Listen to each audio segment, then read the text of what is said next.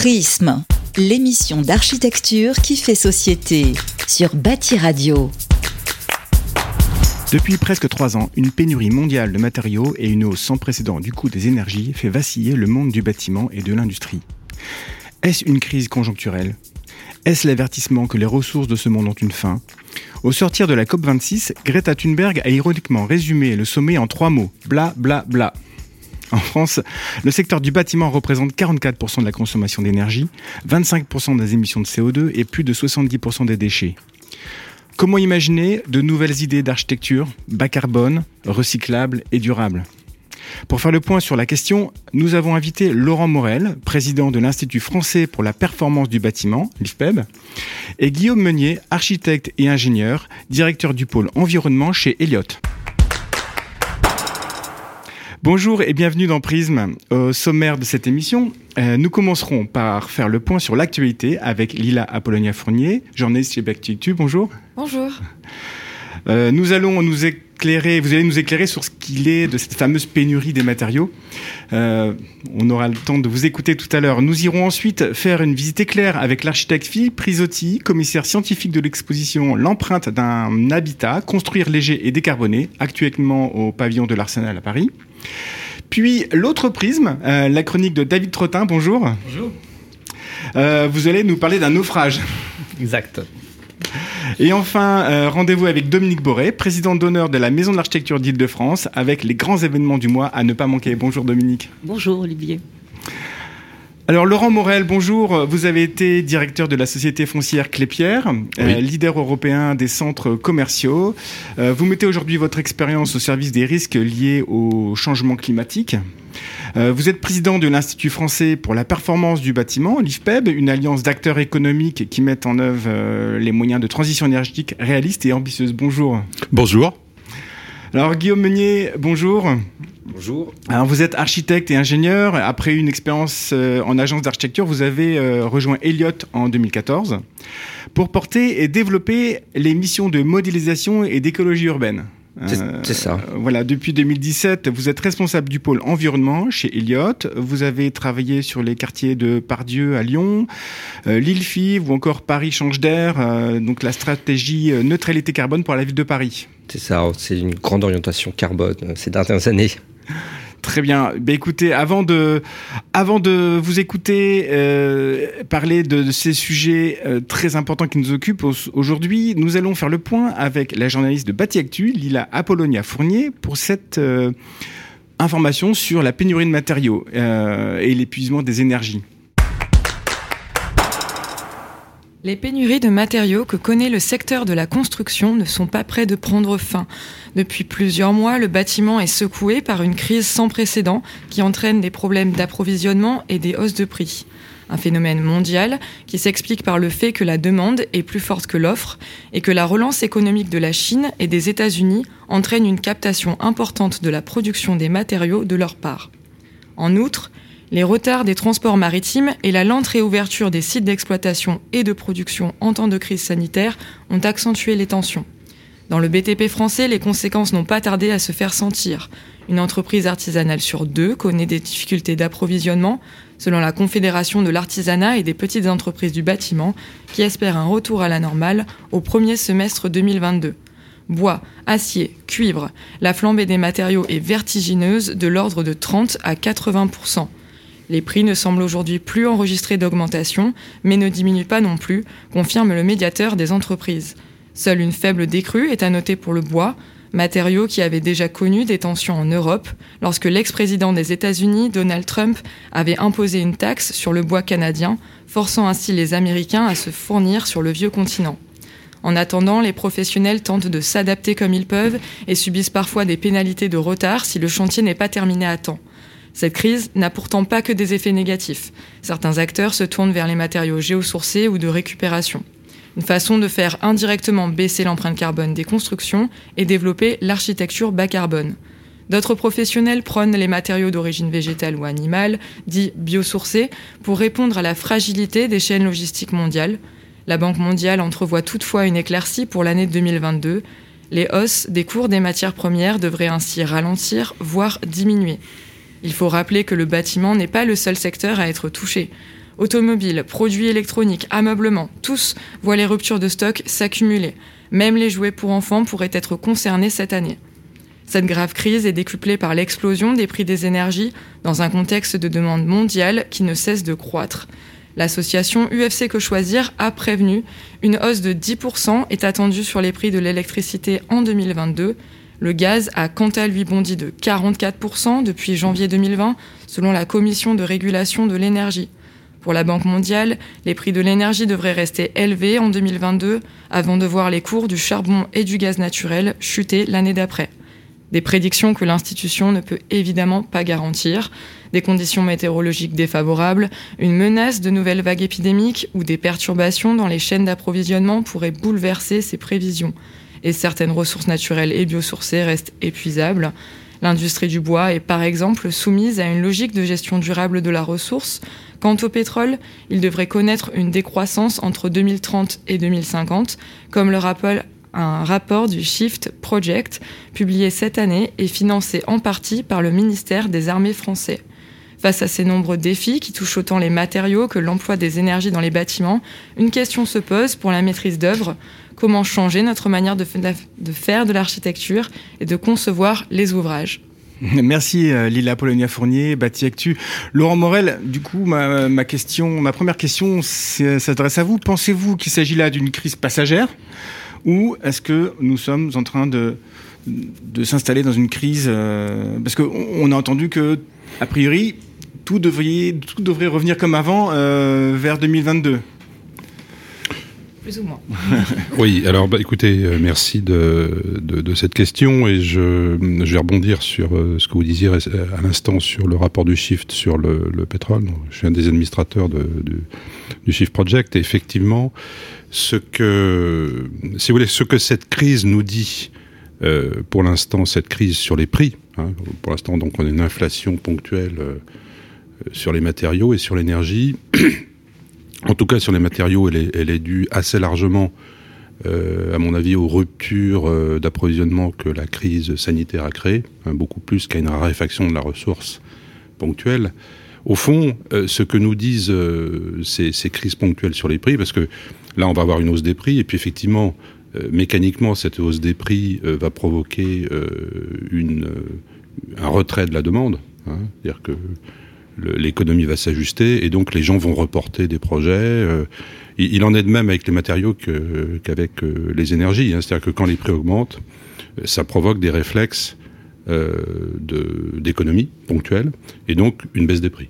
Hein, une, pause, une pause un peu des, projets? Et donc les prix redescendent, euh, du coup la demande redémarre, etc. Et voilà, donc on va rentrer dans une phase d'oscillation des prix à la hausse ou à la baisse. Au fond, ce que nous disent ces oscillations, euh, c'est que le sous-jacent lui-même est, est, est, en, est en raréfaction. Hein, hmm. hein, et donc c'est typique euh, d'une ressource qui est en voie d'attrition, hein, euh, c'est le fait que vous allez avoir ces euh, augmentations euh, brutales du prix, puis baisse. C'est exactement ce qui se passe sur le pétrole. Il mmh. hein, faut savoir que le pétrole, la production de pétrole, 90 millions de barils par jour, elle est stable depuis 10 ans.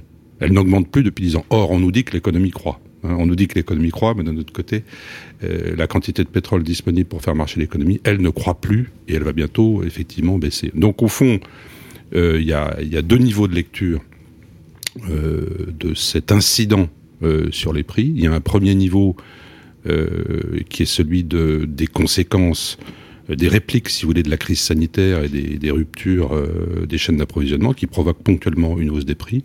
est ce que ça nous dit de façon beaucoup plus fondamentale, euh, c'est qu'il n'y a pas d'élasticité derrière ça et que la raison pour laquelle il y a ces sautes sur les prix à la hausse comme à la baisse, c'est que sur la ressource elle-même, il y a une vraie attrition, une vraie raréfaction. Voilà. Et donc, euh, si on veut raisonner euh, à partir de cette crise, il faut réfléchir plutôt euh, sur le moyen terme et réfléchir à la façon dont effectivement euh, il faut qu'on réoriente notre économie, il faut qu'on se déshabitue de cette euh, addiction qu'on a aux énergies fossiles et, euh, et cette habitude qu'on a prise depuis 150 ans de considérer que la ressource naturelle était infiniment disponible. Ça n'est pas le cas. Mmh. Hein, et c'est d'autant moins le cas que la population mondiale croît. Donc, ça doit nous inciter, cette crise, et en ça c'est peut-être bénéfique, euh, à réfléchir à la façon dont, dont on s'approvisionne pour continuer de, de fonctionner et de ne renoncer à rien d'essentiel. Le bâtiment c'est essentiel. Et voilà, donc ces idées effectivement d'aller chercher des matériaux différents, euh, géo ou biosourcés, c'est une euh, des façons d'appréhender cette raréfaction de la ressource. Une autre, euh, c'est le recyclage et le réemploi. Enfin, et, et, les nouvelles pratiques. Tout mmh. ça, ça doit conduire à une mmh. nouvelle façon de construire. Guillaume Meunier, euh, selon vous, c'est une crise passagère euh, ou bien est-ce qu'on est en train de s'installer vers euh, une nouvelle économie autour de la raréfaction des matériaux, des énergies non disponibles? Non, je, je, je, pense que ça a été assez bien résumé. Il y, a, il y, a, vraiment les deux tendances, la tendance de fond, raréfaction des matériaux, euh, et, les, et, en même temps, il y a, y a ce changement un peu, le, le, ce changement où on essaye de construire plutôt bas carbone avec des matériaux biosourcés. Et par contre, là, on est plutôt, pour l'instant, en mise, en, on est presque malheureusement en mise en branle de filière, ce qui fait qu'on a un, un, léger retard. Si on prend l'exemple du bois, le, on est en retard sur les, les, premières et deuxièmes transformations du bois avant qu'on ait euh, des, des, des, matériaux qui soient prêts à poser sur un bâtiment. Et c'est plutôt ce, ce retard-là qui est en train d'être rattrapé.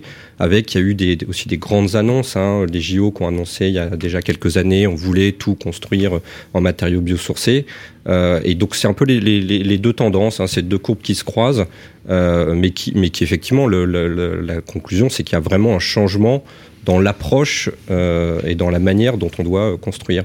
Donc c'est plus malheureusement, c'est presque plutôt intéressant. Mmh. Euh, et c'est presque. Ce, je, il y a aussi le rapport du GIEC qui est assez intéressant, qui est sorti, qui dit on a beaucoup de problèmes, mais tout est possible. Et, et c'est un, un, peu, euh, c'est un peu ça, euh, c'est un peu ça au moment où on est. On en est dans un moment charnière. Euh, on a vu que la COP 26 a, a, montré les limites de ce que pouvait faire le, le monde politique. Donc, euh, on, on, doit tous à nos niveaux, dans la manière dont on travaille, de changer notre manière. Et, et on a tous les signaux. Hein. On parle plus de signaux faibles. Il y a dix ans, c'était les signaux faibles. Maintenant, c'est les signaux, ils sont très clairs. Hein. Mmh. Si, si, personne n'a compris. Alors, pour la pénurie de matériaux, il faut dire qu'elle a commencé avant le Covid. Hein. Il y avait, on se souvient de pénurie de bois. Euh, il y a les pénuries d'agrégats pour le béton, il y avait euh, les ruptures du stock mondial euh, des isolants en polyuréthane, ça a été très passager, mais c'était quand même assez remarquable. il y a eu un mot aussi pénurie d'acier quand les Chinois se sont mis à tout construire en acier, et, j'en passe. Donc c'est pas quelque chose qui date du Covid, c'est quelque chose qui date bien avant et qui à mon avis structurel. Est-ce que vous, vous l'avez déjà senti? Est-ce que vous l'aviez anticipé? Ou est-ce que c'est aujourd'hui qu'on s'en rend compte? On, le sait depuis effectivement longtemps. Euh, cette, euh, on, vit sur une de, depuis dix ans sur une, accélération de, ces phénomènes, notamment du fait de l'émergence des puissances industrielles asiatiques, chinoises, indiennes et, le reste de l'Asie d'ailleurs. L'émergence de, l'Asie comme euh, comme puissance industrielle et manufacturière, euh, a décuplé euh, cette problématique de, l'accès à la ressource et notamment de la ressource énergétique. Donc on, on sait très bien qu'on voilà, vit un peu les derniers instants de cette économie hyper carbonée et surpuissante. voilà. Donc effectivement, euh, au, au, au, premier petit caillou euh, sur la chaussée, euh, mmh. bah, la, la, la, voiture sort de la route. Ouais. Hein. Guillaume Meunier, avec la réfaction du bois, est-ce que c'est la seule façon de construire décarboné ou est-ce qu'on peut construire autrement décarboné si on n'a plus de bois? Non, il y, y, a le mot qui a été prononcé, c'est mixité. Ce que le, un des problèmes, c'est que ça fait, euh, ça fait presque 50 ans qu'on construit tout le temps de la même manière et qu'il euh, n'y a pas eu d'évolution dans les modes constructifs. Il y a eu des, des, des petites incrémentations euh, plutôt techniques, mais rien n'a fondamentalement changé sur les 30 dernières années. Donc le, le, le, le changement d'idée, c'est de se dire qu'on arrête de construire comme on le faisait, euh, ne serait-ce qu'il y a 5 ans, et que forcément, de base, un, un, un bâtiment doit être doit avoir euh, une certaine mixité euh, de structure, de, de façade, euh, et, c'est un c'est presque dommage c'est presque du bon sens. C'est, je trouve, il y a une échelle un peu plus petite, on, retrouve ce phénomène quand on parle de bioclimatisme. Le, bioclimatisme, c'est juste avoir du bon sens et bien construire intelligemment. Après, on peut avoir des règles techniques, des méthodes de calcul, mais donc oui, euh, on, fait on dit souvent construire bois, même moi je dis souvent construire bois. En réalité, effectivement, la, vraie phrase c'est construire biosourcé ou géosourcé. Ce qui est un peu plus long à dire. Donc on, a souvent tendance à, dire construction bois, mais euh, la pierre est un matériau très bas carbone. Euh, la terre crue, il y, a, énormément de projets, de, cahiers techniques qui sont en train de sortir ou qui sont sortis sur la terre crue. Et effectivement, la règle derrière tout ça, c'est toutes les énergies fossiles qui, euh, qui, sont, euh, qui, qui, nous permettent de produire des matériaux. Euh, l'exemple du ciment qui est dans les hauts fourneaux, qui est chauffé à très température. Je voudrais peut-être ajouter que, effectivement, cette, cette, cette, notion d'hybridation de la construction est absolument fondamentale. Il ne s'agit pas du tout d'éliminer ni le béton ni, ni l'acier dans la construction. Il s'agit de l'essentialiser, c'est-à-dire de l'utiliser euh, dans la construction en même temps que d'autres matériaux à l'endroit où il est le plus pertinent hmm. pour ses euh, qualités dynamiques. Euh, voilà. Et donc, euh, c'est ce bon sens que vous évoquez de la construction qu'il faut retrouver pour éviter de faire juste tout la même chose avec un seul matériau qu'on tartine au milieu, sur les côtés, sur les façades, etc. Donc, un peu d'intelligence. Et, sur toutes les parties du pays. C'est-à-dire qu'on peut, aussi imaginer, on peut aussi imaginer que la construction, elle, elle, varie euh, en fonction des régions, en fonction des ressources, euh, qu'on n'est pas obligé d'avoir une solution qui est globale euh, pour toute la, la construction. Vous avez raison, c'est toute l'histoire de l'architecture. Enfin, il y a une évidemment la construction, c'est pas pour rien qu'elle n'est pas la même en Alsace ou euh, ou dans le Pays Basque, parce que effectivement, traditionnellement, avec ce bon sens que vous évoquiez, dans l'histoire, ben, on a fait avec ce qu'on avait sur place. Hein, donc, il faut retrouver un petit peu de cette de ce bon sens. J'aime bien ce ah, mot du bon ah, sens. Alors, je, je, voulais revenir sur ce mot du bon sens avec, avec la, la, limite, c'est que le faut aussi faire attention au bon sens, c'est que maintenant on a euh, des techniques, des méthodologies. Euh, si je prends le bilan carbone, le, le, certaines personnes, pas, ici, peuvent abuser du mot bon sens et on voit parfois euh, le bon sens affiché, c'est du bon sens et, et plein de projets plutôt très carbonés se disent mais c'est le bon sens d'avoir fait ça. Après, il y a le bon sens et le bon sens. Il y a le bon sens économique. et, le bon sens, il y a le, voilà, bon sens d'accord. Euh, mais attention, je, je, le vois trop souvent écrit, euh, euh, mal écrit en tout cas. Alors on parle beaucoup de la, la, de la naissance du, du, cradle to cradle, enfin le, la naissance du, du, du matériau jusqu'à sa fin de vie. Euh, et en fonction de, de type de matériau qu'on utilise, les paradigmes changent un peu. On comprend du bois, euh, c'est vrai que c'est euh, géosourcé, c'est pardon euh, biosourcé, mais en fin de vie, qu'est-ce qu'on en fait? Est-ce qu'on peut le recycler? Est-ce que si on le brûle finalement, on relâche tout le carbone emmagasiné ah dans la nature? Donc, est-ce que on n'est pas aussi en train de changer notre manière de voir par rapport à cette fin de vie du matériau? Alors c'est là où la, technique peut nous aider. Ce qu'on ce qu'on fait pour analyser ces phénomènes, on utilise des ACV, analyse de cycle de vie, qui décrivent justement le donc en, français c'est du berceau à la tombe ou en anglais mmh. cradle to gate, euh, qui permet d'analyser, de chiffrer les données environnementales des produits qu'on utilise. Et effectivement, avec la question, donc, alors il y a la norme qui fixe sur 50 ans la durée de vie. Je précise bien, c'est une norme. Hein, ça ne veut pas dire qu'on détruit le bâtiment au bout de 50 ans. C'est une norme, c'est pour simplifier le calcul. Et ce qui se passe au bout de ces 50 ans, c'est une question fondamentale et c'est l'un des enjeux majeurs de l'évolution de la règle d'ACV de la RE 2020. Et globalement, ce que euh, l'évolution de la règle jusqu'à présent, c'est on avait tendance à considérer que les matériaux euh, biosourcés étaient effectivement brûlés, euh, mis en déchetterie, et donc relarguaient le carbone qu'ils avaient stocké en début de leur cycle de vie. La, la, nouvelle règle dit, en fait, finalement, si je décale dans 50 ans une émission, j'ai moins d'impact sur la planète, c'est physique, c'est vrai, j'ai 50 ans d'émission en moins, et ce qui fait que je lui donne un peu moins de poids. Donc l'évolution de la, règle euh, et, de la, et, de la, norme de la RE 2020 va dans le bon sens où il y a cette prise en compte euh, et il y a cette évolution physique qui permet de dire oui, un matériau biosourcé euh, euh a un impact plus faible qu'un matériau non biosourcé. C'est bien biosourcé, géosourcé, c'est juste je sais d'où il vient, pour mmh. faire simple. Biosourcé, c'est il est issu de la planète. Guillaume oui. Oui, euh, Laure Morel. Juste pour compléter là-dessus, c'est vrai que c'est aujourd'hui on a la chance extraordinaire je le dis euh, sous forme de chance, d'avoir une réglementation nouvelle qui s'appelle la RE 2020, qui est un trésor euh, pour euh, l'industrie de la construction française, puisque c'est une façon de comptabiliser le bon sens, et c'est une réglementation qui a été travaillée au fond de façon tout à fait remarquable, et donc qui offre un cadre réglementaire intelligent, dynamique, ambitieux et juste euh, à l'ensemble des métiers de la construction. C'est une originalité française unique, à, mon, à ma connaissance, en Europe. Il y a des réglementations en Angleterre, mais qui ne prennent pas, qui ne prennent pas en compte le carbone embarqué.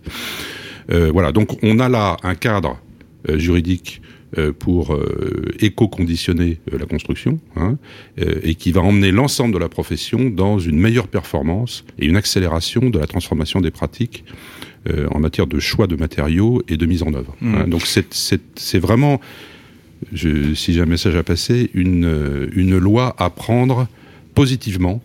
Euh, c'est pas toujours qu'on a des réglementations intelligentes, et donc là, il faut le dire et le, répéter. On, reviendra sur la réglementation environnement de 2020, la RE 2020 comme vous dites. Euh, il y a beaucoup de questions à se poser là-dessus, mais euh, en attendant, je vous propose de nous transporter au pavillon de l'Arsenal pour une petite visite de l'exposition L'empreinte d'un bâtiment, construire léger et décarboné, avec Philippe Risotti, commissaire scientifique. With their present potential, on se trouve au pavillon de l'Arsenal pour euh, une visite de l'exposition euh, L'empreinte d'un habitat, construire léger et décarboné. On a appliqué un protocole en créant des maquettes numériques de 33 projets qu'on a étudiés sur cette période d'environ un siècle euh, pour évaluer à l'aune de cette nouvelle réglementation la masse respective de tous les matériaux mis en œuvre dans la construction. On vit dans un monde fini, avec des ressources finies, et toute l'industrie s'est développée avec l'idée que les ressources étaient inépuisables. Quantifier la matière de la construction, qui est la première source de consommation de ressources naturelles à l'échelle mondiale, hein, c'est 40% des ressources consommées, 30% des déchets, il devient nécessaire d'évaluer euh, avec précision euh, l'utilisation des matériaux mis en œuvre dans la construction. L'idée, c'est de vérifier combien pèse un bâtiment. Un pavillon classique, on évalue à peu près à une tonne d'œufs. Euh, une construction au bois mixte béton pèse environ 700 kg du mètre carré. La maison démontable F88 BCC, donc de Jean Prouvé, Pierre Jeanneret, elle fait 96 kg du mètre carré, donc elle est extrêmement légère, et elle fait seulement 55 kg équivalent CO2 par mètre carré. Donc elle, elle est euh, 12 fois moins impactante elle est aussi 100% démontable. C'est-à-dire que n'importe quelle pièce de ce bâtiment peut être ensuite démantelée, réutilisée. Elles peuvent être recyclées, upcyclées, réemployées. Et du coup, c'est pour ça que, à mon sens, la maison 8 par 8, c'est la parfaite démonstration de ce qu'on devrait tous faire aujourd'hui. Richard Buckminster Fuller, c'est la Dim Action House. Ici, on étudiera la Wichita House. 43 kg du mètre carré, ça représente 137 euh, kg équivalent carbone, euh, à comparer aux 640 kg de la nouvelle réglementation. Donc Buckminster Fuller, déjà euh, il y a quasiment un siècle, est quatre fois plus performant que notre nouvelle réglementation environnementale. Makoto Mazuzawa, il va faire ce projet début des années 50 au Japon, dans un contexte où il n'y a plus de ressources disponibles. Il va rationaliser l'utilisation de la matière par rapport aussi aux usages. Si on divise les OBEC, il le dit très bien, ne serait-ce que de 20% la matière consommée dans la construction aujourd'hui, c'est comme si on économisait directement 10 ans de consommation énergétique sur tous ces bâtiments. On ne peut pas se limiter juste à compter le nombre de kilos au mètre carré et en disant bah voilà bah, mon projet est léger donc c'est la réponse absolue à vos mm. problèmes. Concevoir des systèmes est bien plus intéressant que de faire le concours euh, de forme en permanence. Il est important que toutes les filières se réinventent euh, pour finalement proposer des solutions les plus intelligentes et les plus adaptées. Il faut se poser la question de la relation entre l'efficacité euh, des solutions mises en œuvre et la consommation de, ressources naturelles qu'elles induisent. Guillaume Meunier, euh, la légèreté est-elle, euh, comme il est dit ici dans ce petit reportage, un, axe qui pourrait dépasser les objectifs de la RE 2020 Non. Mais, comme je vais en dire un peu plus. Alors déjà, c'est effectivement une très belle exposition qui, qui, qui aborde les sujets de front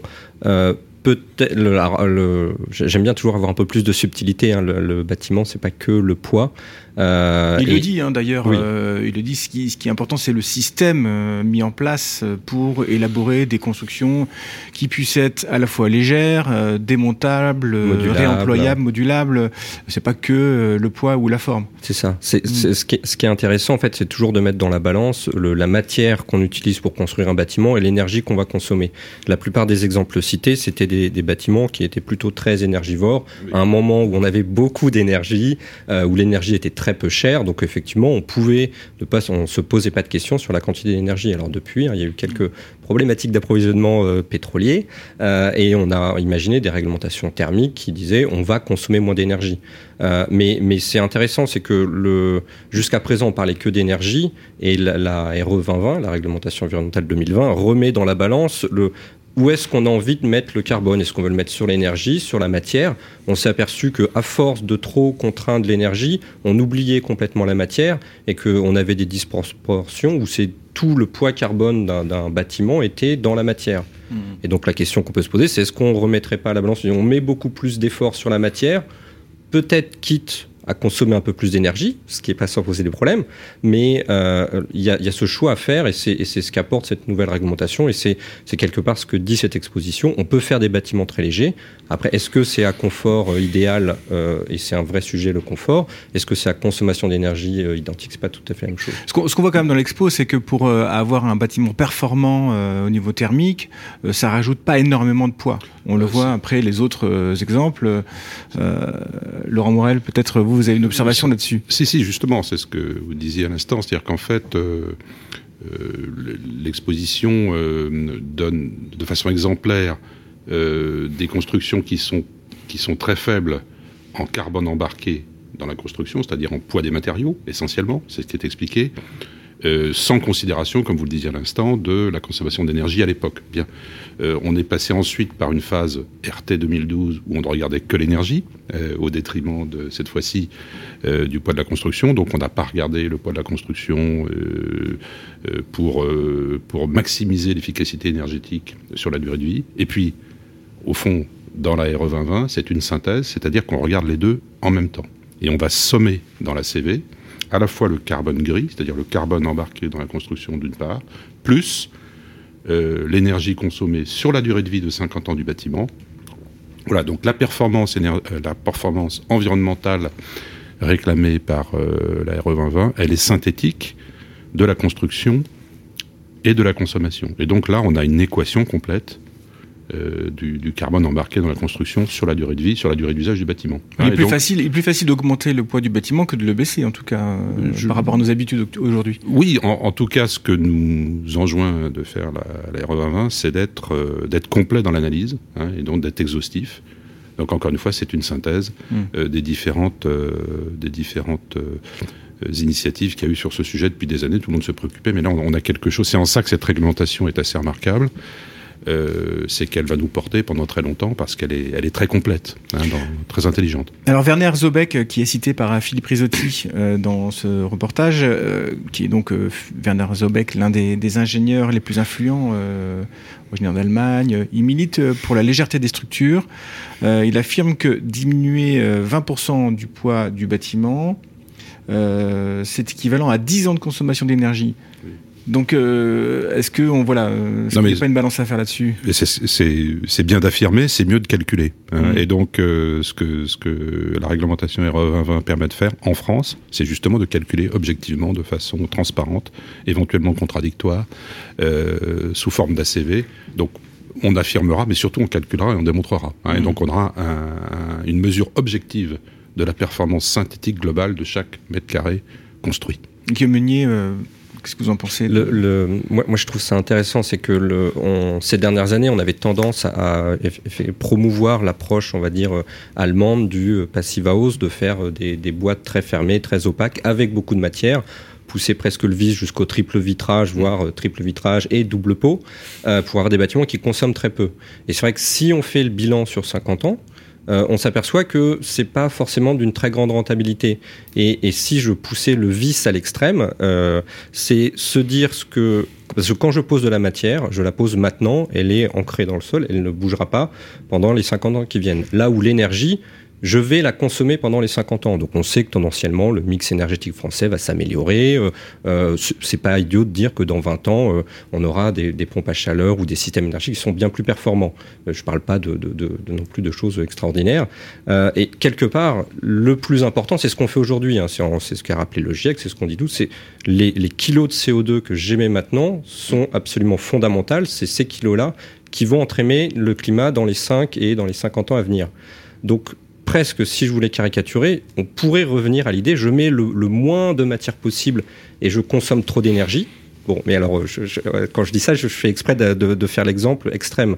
Euh, parce que l'énergie, finalement, c'est un sujet quoi qu'il arrive, qu'on sait bien maîtriser maintenant. Hein, le, les, RT 2012 euh, et, et il y a extraordinairement plein d'ingénieurs très compétents là-dessus. finalement, l'énergie pourrait presque être un sujet secondaire. Alors après, ça pose plein d'autres questions. Euh, ça pose la question de la facture des habitants, ça pose la question du confort, ça pose d'autres choses.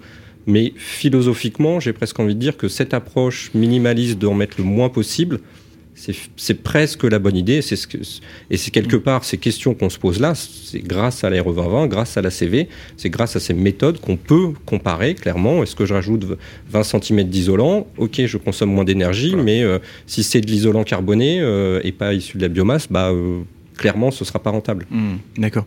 Et alors, cette RE 2020, quelque part, condamne un peu la construction en béton?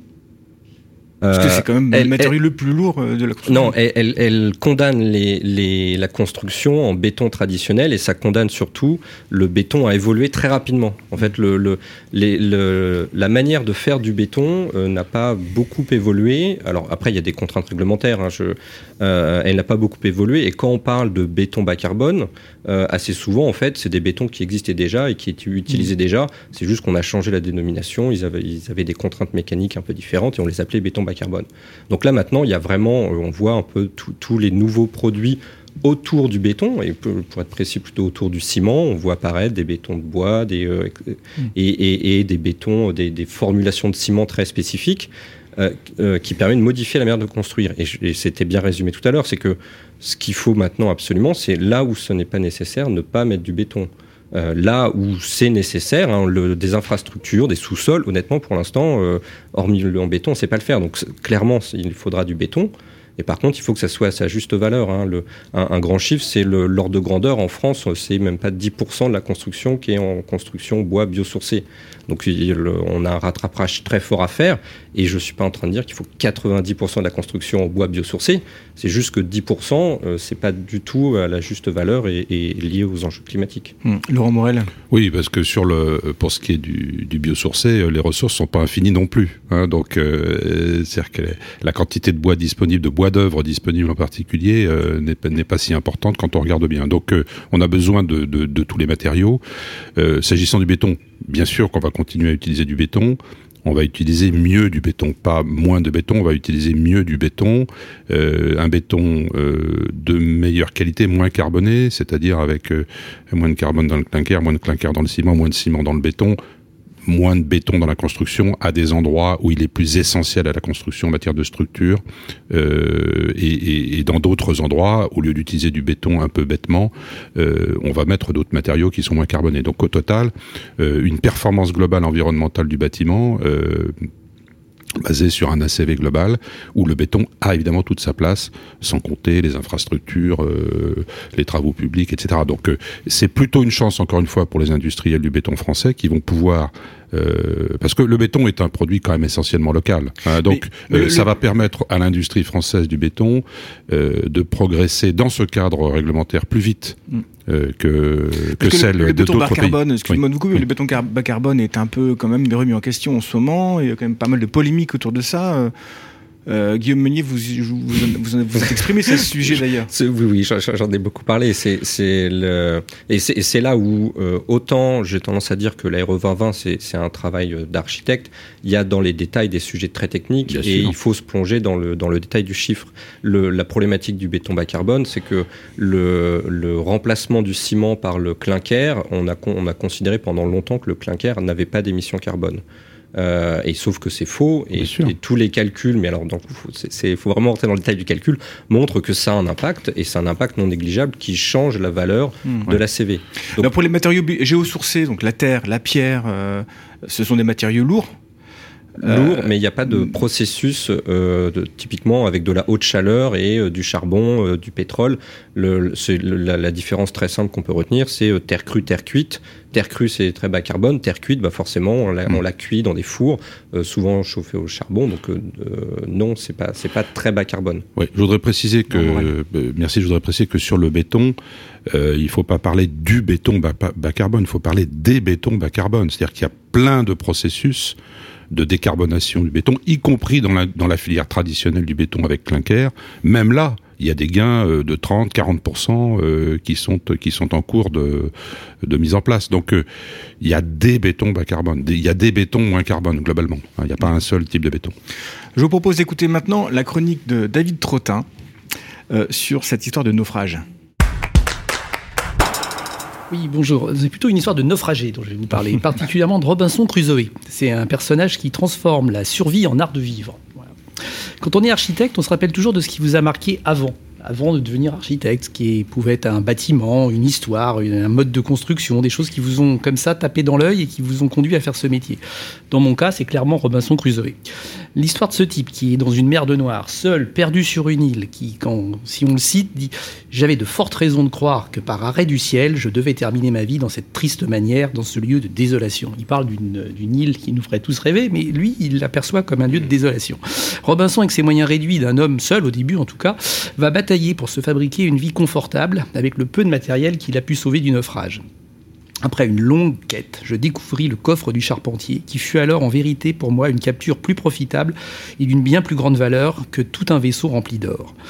Le reste, ce sera les éléments de son bateau échoué et les ressources renouvelables disponibles dans la nature de son île. En inventant avec les moyens du bord son habitat et la satisfaction de ses besoins vitaux, il pose pour moi les bases d'une architecture frugale. Alors, moi je vous vois venir, euh, Robinson Crusoe, c'est un peu euh, l'upcycling? Exactement, on peut dire que c'est l'inventeur de cette, de cette, cette manière d'accommoder les restes. Et euh, ça fait rêver avec une bonne dose d'optimisme, peut-être aussi un petit peu de soleil. Euh, quand je suis devenu architecte, j'ai, dans la continuité de notre Robinson, je me suis intéressé aux maisons auto-construites en Australie. Nous avons à l'époque pu partir et documenter la recherche de ces centaines de modèles qui inspiraient l'architecture de Glen Murcutt et qui peuplent la Gold Coast, euh, donc c'est la côte est de, de l'Australie. Ces maisons, bungalows, cabanes, euh, sont des lieux d'une inventivité architecturale absolument incroyable, euh, dans la légèreté notamment, et dans la manière de prendre en compte les contraintes climatiques, le soleil, le vent, l'eau et aussi les serpents par extension, puisque c'est des, une des conditions locales euh, dans leur mode constructif. dans ces zones qui sont très isolées, les constructeurs réutilisent tout ce qui est possible de, de récupérer, tout ce qui le permet. Et donc chaque maison, la feuille de tôle ondulée et le bois qui en sont les matières premières ont ainsi deux ou trois vies. Cela se voit, c'est beau, euh, ça, continuera et ça continuera tant que la matière sera rare, puisque c'est essentiellement ça qui, justifie cette notion de réemploi. Ici, comme chez Robinson, on gère la pénurie en inventant un art de vivre. Voilà. Pour conclure, on peut retrouver cet esprit d'économie de moyens qui fait rêver plus que contrainte dans un ouvrage qui s'appelle The Barfoot Architect. On pourrait traduire l'architecte aux pieds nus, qui est écrit en 2008 par Johan van Legen et qui, sur près de 700 pages, explique avec force schéma comment faire avec les ressources qu'on a sous la main en s'inspirant des techniques traditionnelles. Je vous encourage vivement à lire ce livre qui, euh, quelque part, euh, pose les bases d'une architecture comme art d'accommoder ce qu'il nous reste. Alors, Guillaume Meunier, euh, vous avez, est-ce que vous pensez qu'on est prêt un peu pour cette révolution de l'upcycling et réemployer comme si on était sur un, naufrage, une île déserte? Je, moi, moi j'ai foi en les architectes et l'architecture, donc je dirais oui la règle et la norme est, enfin plutôt la norme que la, est un peu plus contraignante. Donc on peut pas non plus tout faire et et, n'importe euh, et faire n'importe quoi, mais mais les, les déjà les mentalités changent. Euh, moi j'ai presque pas un projet où quand je dis euh, il faut regarder les déchets, essayer de réemployer, tout le monde dit oui, me dit oui, c'est on y pense, on y réfléchit. Après ils ont pas les méthodes, les outils, mais il y a, y a plein d'acteurs qui s'y penchent sérieusement. Euh, et on, voit, euh, le, encore une fois, on, on, parle beaucoup de l'ARE 2020, mais l'ARE 2020, par exemple, euh, considère que les matériaux réemployés sont comptés à zéro. Donc c'est un, alors ce qui est physiquement pas tout à fait juste, mais euh, cette euh, simplification va dans le sens de d'orienter la filière en clairement disant euh, il faut des matériaux réemployés. Et, il y avait une sur la première chronique, nous on a eu le cas d'un projet où on a eu une problématique d'approvisionnement et le premier réflexe a été de chercher des matériaux réemployés. Bon, on n'a pas réussi à le faire pour d'autres contraintes, etc. Mais, mais je trouve que les gens sont globalement prêts. Euh, et pas seulement dans le bâtiment et dans l'architecture, mais dans presque tous les modes de vie, dans l'habillement, etc. Donc, euh, euh, moi, moi, je dirais, je suis plutôt quelqu'un de très optimiste. Euh, oui, euh, et allons-y euh, gaiement et joyeusement. Laurent Morel, vous, à l'IFP, vous, vous en parlez beaucoup de, oui, oui. de l'upcycling. oui, oui, on parle de, on parle de la, la, prescription bas carbone, on parle de, du réemploi, le booster du réemploi, on, on, on a la manœuvre sur, sur les aspects d'économie d'énergie. Globalement, euh, de l'existence, je veux dire. Hein. Euh, donc globalement, ce qui est intéressant, c'est qu'il y a une, maintenant vraiment une préférence collective euh, pour ces nouvelles pratiques hein, globales. C'est-à-dire que les gens euh, sont pas forcément tous capables de faire des ACV, loin de là, euh, parce que c'est compliqué cette affaire de carbone. Hein, c'est voilà, il y a plein de faux amis, mais globalement, il y a un désir euh, pour quelque chose de. Enfin, les, gens ont compris quand même les enjeux, et donc il y a un désir pour des pratiques euh, vertueuses. Hein. Donc c'est euh, voilà, donc il y a la, la, le, le, terreau est là, euh, notamment chez les plus jeunes. Enfin, c'est on n'envisage pas euh, quand quand on est même collaborateur dans une entreprise que, que son entreprise n'est pas une démarche vertueuse. Aujourd'hui, il y a des jeunes qui rentrent pas dans des boîtes parce que parce que les, les parce que les les intentions de l'entreprise sur ces sujets-là sont pas claires. Hein. C'est mmh. ça qui est en train de se passer en vérité. Donc oui, oui, ça bouge ça bouge. Euh, il faut accélérer parce qu'on n'a pas beaucoup de temps non plus. Hein, chaque, chaque, année qui passe euh, nous, nous, nous, nous, rapproche du, du seuil de l'insupportable en, en, termes de, de, de, réchauffement climatique.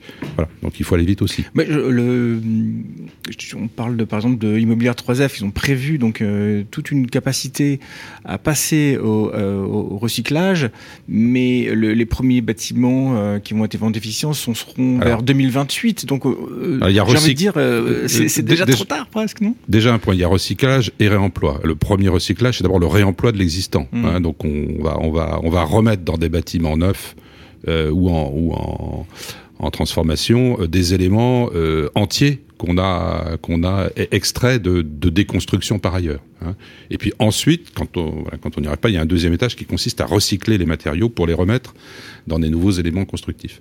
Euh, voilà, mais tout ça, ce sont des pratiques et ce sont des pratiques, ce sont des apprentissages euh, à la fois pour l'offre euh, tout autant que pour la demande. C'est-à-dire que mmh. quand on est chef de projet, architecte, c'est pas simple de recommander euh, à son donneur d'ordre le réemploi ou le recyclage, parce que mmh. c'est des enjeux de transformation, c'est des nouveaux risques à prendre, des nouvelles pratiques. Donc tout ça, ça avance, mais il faut que les connaissances et les savoir-faire avancent en même temps. Il y a des questions d'assurance aujourd'hui. Bien, sûr, bien sûr. Tout à fait. J'ai posé la question. C'est qu'en ce moment, est-ce qu'il n'y a pas des blocages au niveau eh de l'assurance ben, Lorsqu'on s'occupe dans, dans, le booster du réemploi à l'IFPEP de ce sujet, notamment, on a tout un volet assurabilité. Hein, et donc, on va voir les assureurs, on dit voilà, ça se passe, ça existe, voilà des exemples, ça marche, ah d'accord, donc je le prends en décennal, etc. etc. Voilà. Euh, j'en parlais, j'en parlais euh, hier avec euh, Cycle Up, euh, oui, Hugo Bonnet, sûr, que, qui va être, je l'espère, invité dans une prochaine émission consacrée au recyclage et, au réemploi.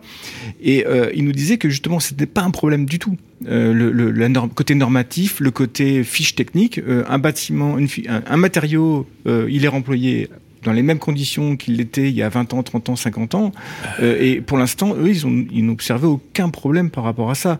Donc euh, le problème de l'assurance, de la fiche technique, du, du DTU, du, du, bureau de contrôle, c'est quelque part ah, un faux problème, non? Sur les aspects structurels de façade, c'est pas encore... Euh, oui. Effectivement, pour tout hormis structurer les façades, oui, clairement, euh, ça bouge. Moi, je voulais je revenir, j'ai beaucoup aimé le mot désir. Et effectivement, il y a, y a un vrai désir euh, pour ces solutions-là.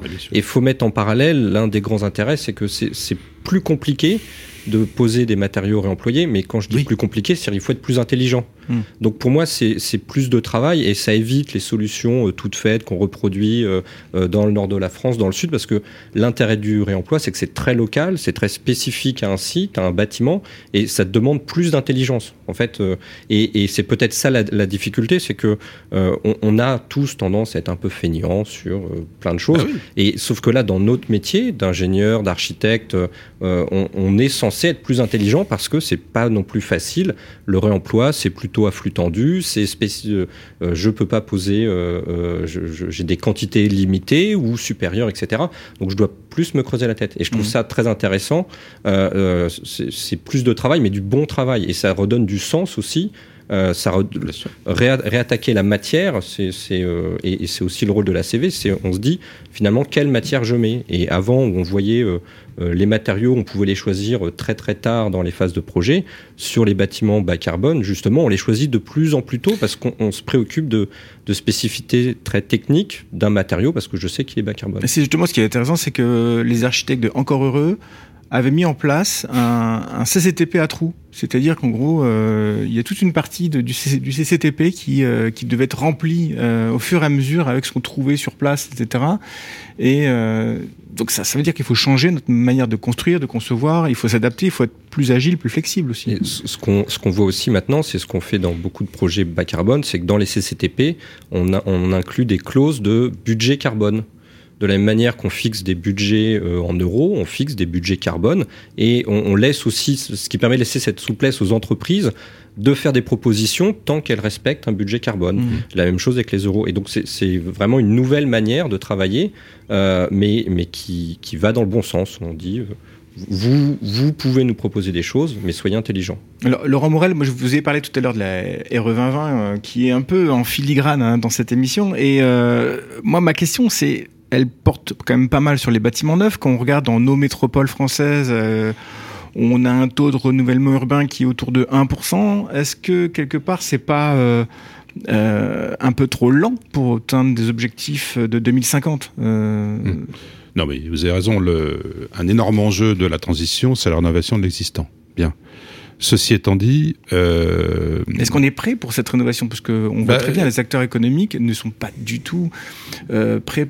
Quand on voit n'importe quel promoteur immobilier, quand il faut requalifier un bâtiment existant, il dit non, on reste, on en fait du neuf. Non, mais on va revenir sur le sujet de, des hommes et des femmes qui travaillent dans le bâtiment. Hein. Euh, euh, enfin, travailler dans euh, travailler la construction bas carbone, c'est travailler d'une autre manière, comme vous le disiez à l'instant. Euh, c'est travailler avec plus d'intelligence, plus d'intelligence, moins de matière. Hein. donc c'est plus de travail pour les architectes, plus de travail pour les ingénieurs, et ça c'est extrêmement, c'est plus de travail et plus d'intelligence pour les corps de métier. C'est des nouvelles pratiques. Euh, on n'installe pas une pompe à chaleur comme on installe une chaudière à gaz. Euh, on met pas en œuvre euh, le réemploi comme simplement couler du béton. c'est c'est pas les mêmes savoir-faire et c'est plutôt des savoir-faire plus plus subtils, plus intelligents, qui font appel à l'intelligence, au travail, à la valeur ajoutée.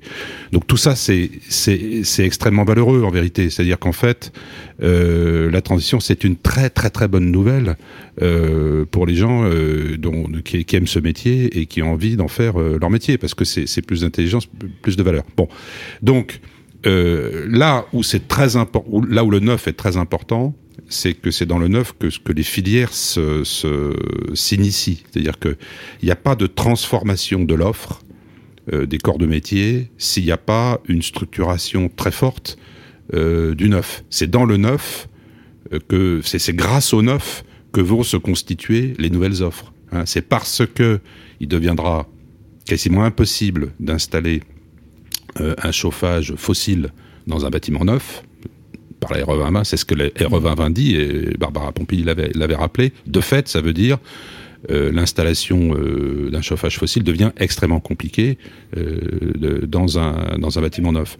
C'est interdit dans plein de pays d'Europe, hein, l'installation d'un chauffage fossile, gaz ou, ou fuel, euh, dans un bâtiment neuf. Hein, donc il n'y a, a, pas... Y a, bon. Et, donc simplement, ça veut dire qu'à ce moment-là, ça veut dire que tous les corps de métier euh, qui euh, s'intéressent au chauffage des bâtiments vont devoir euh, bouger leur savoir-faire vers la pompe à chaleur, vers d'autres formes de chauffage, vers le chauffage bois, etc. Donc, et, et, une fois que ces corps de métier sont constitués, que l'offre est structurée, alors elle est beaucoup plus à même de susciter une demande de rénovation et de, et de, et de, et de la. Voilà. Donc vous voyez que Donc, le, le est la locomotive de, le, de, de oui. la rénovation. Oui. Et si, si on moi, je me rappelle très bien euh, quand est sortie la, RT 2012. Euh, à l'époque, tout le monde nous disait ça y est, c'est fini. Euh, L'isolation par l'extérieur, ça sera plus possible. Les calculs ne seront plus permis, ne, permettront plus. Et puis très vite, les habitudes se sont réinstallées.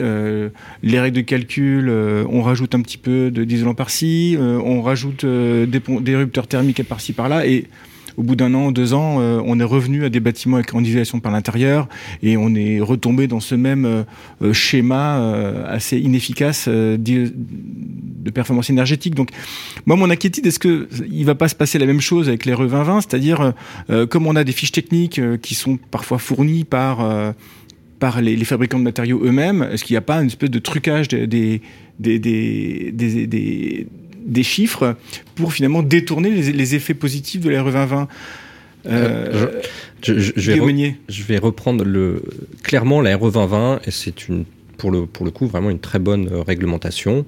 Euh, ça fait euh, six ans qu'on y travaille, etc. et elle a à peu près envisagé beaucoup de choses. Et ce qui est intéressant dans la 2020, c'est que elle donne une trajectoire. Le, les seuils de la 2020 sur la partie carbone sont évolutifs dans le temps. Et si on regarde les, courbes, elles suivent quasiment la stratégie nationale bas carbone qui elle-même s'inspire du GIEC. Donc il y a une espèce de, descendance comme ça. Le GIEC dit euh, il faudrait viser, enfin non, il faut d'ailleurs, il faut absolument viser la neutralité carbone. La stratégie nationale bas carbone est cette grande stratégie et la RE 2020 n'est presque l'application. Et elle nous dit presque comment construire déjà en 2030. Hmm. Euh, donc même si effectivement il y a des avantages qui vont apparaître dans des fiches, dans des, dans des notes de calcul, clairement euh, tous les trois tous les trois ans c'est plus de 10% de réduction du bilan carbone. Et juste pour revenir sur la moi j'y vois un, indice euh, supplémentaire et toutes les discussions qu'on a avec les promoteurs, c'est ça, c'est que l'aéro 2020, par contre, on va pas se le cacher, est très contraignante. En tout cas, pas celle, pas le premier seuil en 2022, mais en 2025, on ne pourra pas vraiment pas construire comme on le fait maintenant.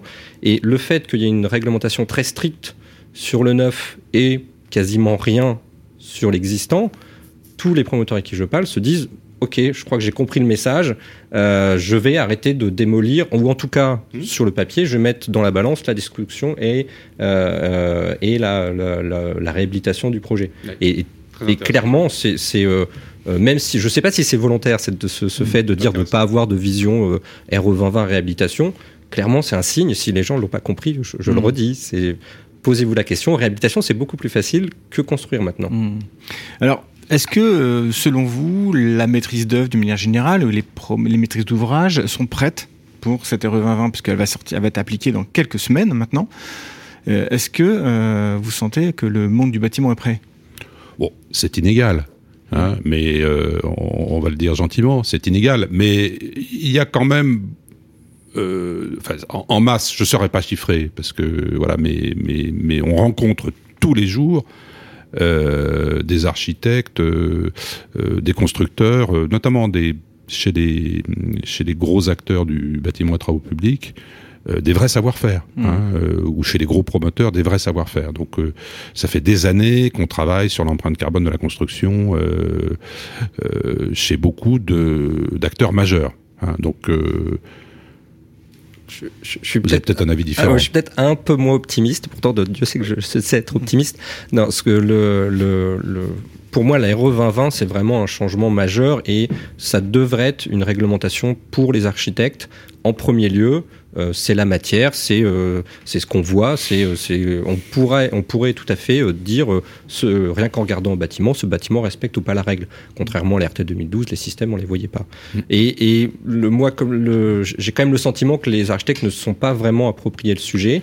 Euh, ça commence tout juste à émerger, mais euh, j'ai fait euh, quelques conférences où les, architectes presque découvraient l'ère 2020 mm. et surtout découvraient qu'elle impactait vraiment l'architecture et que c'était pas l'RT 2012. Beaucoup d'architectes vous diront c'est un sujet d'ingénieur fluide, c'est pas du tout mon sujet.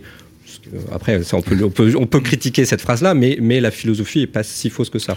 Là où pas que les architectes découvrent euh, la veille de déposer le permis, bah, euh, tiens, on va, balancer le calcul RE 2020. J'ai peur, j'ai peur qu'il y ait encore, euh, qu'il y ait encore quand même beaucoup d'architectes qui ne sont pas vraiment appropriés le sujet, sachant qu'après, j'ai dit, c'est assez, ça peut être assez technique, mais en réalité, une ACV, c'est simple. Hein, oui, oui, oui. c'est des multiplications, des additions. Mm.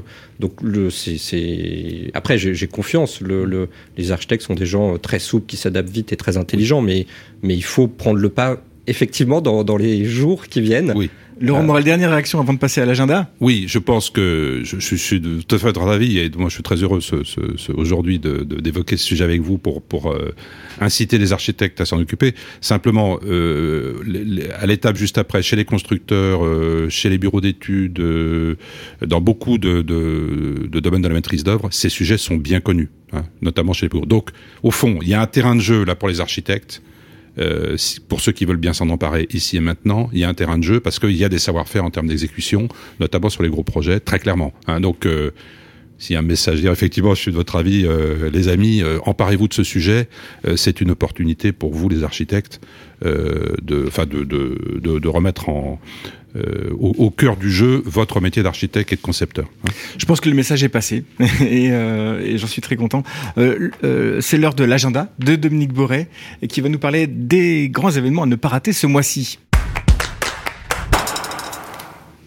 Une toute petite exposition, mais tout à fait remarquable, nichée au sein de la bibliothèque de l'Arsenal, présente la collection personnelle de Robert Badinter sur l'histoire de la peine de mort et son long cheminement jusqu'à son abolition définitive. Manuscrits, livres, objets, correspondances, estampes rappellent ce qu'était une lettre de cachet d'embastiment, la torture pratiquée pour obtenir des aveux qui a été supprimée seulement en 1780, le bagne, l'écartèlement et la guillotine, figurez-vous, considérés comme un progrès à l'époque. Une passion pour la justice dans la bibliothèque de Robert Badinter jusqu'au 12 décembre au pavillon à la, pardon, à la bibliothèque de l'Arsenal. La concertation citoyenne pour la fabrique de la ville est devenue l'alpha et l'oméga du maître d'ouvrage. L'écomusée du Grand Orly Seine-Bièvre à Fresnes, avec l'école d'architecture Paris-La Villette, a décidé de l'analyser et sans, c'est heureux, tomber dans le prêchi-prêcha utilisé habituellement pour la co-construction et l'inclusion. Donc l'exposition analyse ses enjeux, ses atouts, ses défauts, ses limites. Le tout est illustré par des maquettes, plans, photos, vidéos et des projets concrets développés sur le territoire du Grand Orly Seine-Bièvre. Elle s'appelle La Ville en partage, c'est jusqu'au 6 mars 2022 à l'écomusée du Grand Orly Seine-Bièvre à Fresnes. Vous vous interrogez sur votre relation à votre maître d'ouvrage, ses réactions, ses exigences, ses raisonnements. Et des fois, vous doutez même des raisonnements. Vous vous perdez dans le labyrinthe de la commande, du contrat global au PPP. Vous trouverez des réponses dans deux ouvrages instructifs et pertinents qui traitent du sujet inépuisable du, couple maître d'ouvrage architecte en en retraçant l'évolution depuis ces 50 dernières années. 50 dernières années qui ont vu les promoteurs privés acquérir un rôle prépondérant à mesure que la commande publique est passée de l'État aux collectivités territoriales. Donc, le premier ouvrage aux éditions Anteprima, en collaboration avec Business Imo, il s'appelle Promoteur architecte, une histoire récente, l'évolution de la maîtrise d'ouvrage en France de 1977 à aujourd'hui. Le second s'appelle Les architectes au défi de la ville néolibérale par Véronique Bio, qu'on ne présente plus, aux éditions Parenthèses, qu'on ne présente plus non plus, qui a obtenu une mention du jury 2021 du prix du livre de l'Académie d'architecture. Toujours dans le cadre des prix de l'édition 2021 de l'Académie d'architecture, mais celui pour la jeunesse, je vous recommande à offrir pour Noël à vos enfants, petits-enfants, cousins, cousines, neveux, nièces à partir de 7 ans, l'ouvrage de Didier Cordy aux éditions Helium qui s'appelle Tous les jardins sont dans la nature. Par l'écriture et les dessins, il décrit les grandes typologies de jardins et en raconte une dizaine, du 18e au 21e. Et personnellement, moi, j'ai tout appris ce jour-là, à sa lecture, pardon, euh, du jardin de à New York. Comment s'appelle-t-il? J'ai un trou complet. Central Park. voilà. Et c'est absolument passionnant à partir de 7 ans et à offrir à Noël. Merci. En plus, on a la liste de cadeaux. Alors, merci à nos invités, Laurent Morel, Guillaume Meunier. Merci à Lila Polonia Fournier euh, pour nous avoir éclairé de vos, de vos informations. Merci à David Trottin, Dominique Boré que nous retrouvons le mois prochain. Euh, merci à Jason à la technique, à Guillaume Loiseau et Eric France pour cette parole accordée. et merci à tous de nous avoir écoutés. je vous donne rendez-vous le jeudi 23 décembre pour, cette, pour une nouvelle émission qui sera intitulée Contestation urbaine, les citoyens en campagne. Euh, on parlera de la capacité des mouvements citoyens à faire plier les grands projets. On parlera entre autres euh, Notre-Dame-des-Landes, Europa City, Brunzo et la Tour Triangle, qui sait. Et hashtag ça cache Paris. Euh, ça cache Paris, etc. Enfin voilà, il y a, beaucoup à dire. en tout cas, vous pouvez bien sûr nous retrouver en podcast et écouter cette émission et la partager le plus largement possible et nous écrire à prisme.batiradio@gmail.com. Je vous remercie, à très vite. L'émission d'architecture qui fait société sur Bâti Radio.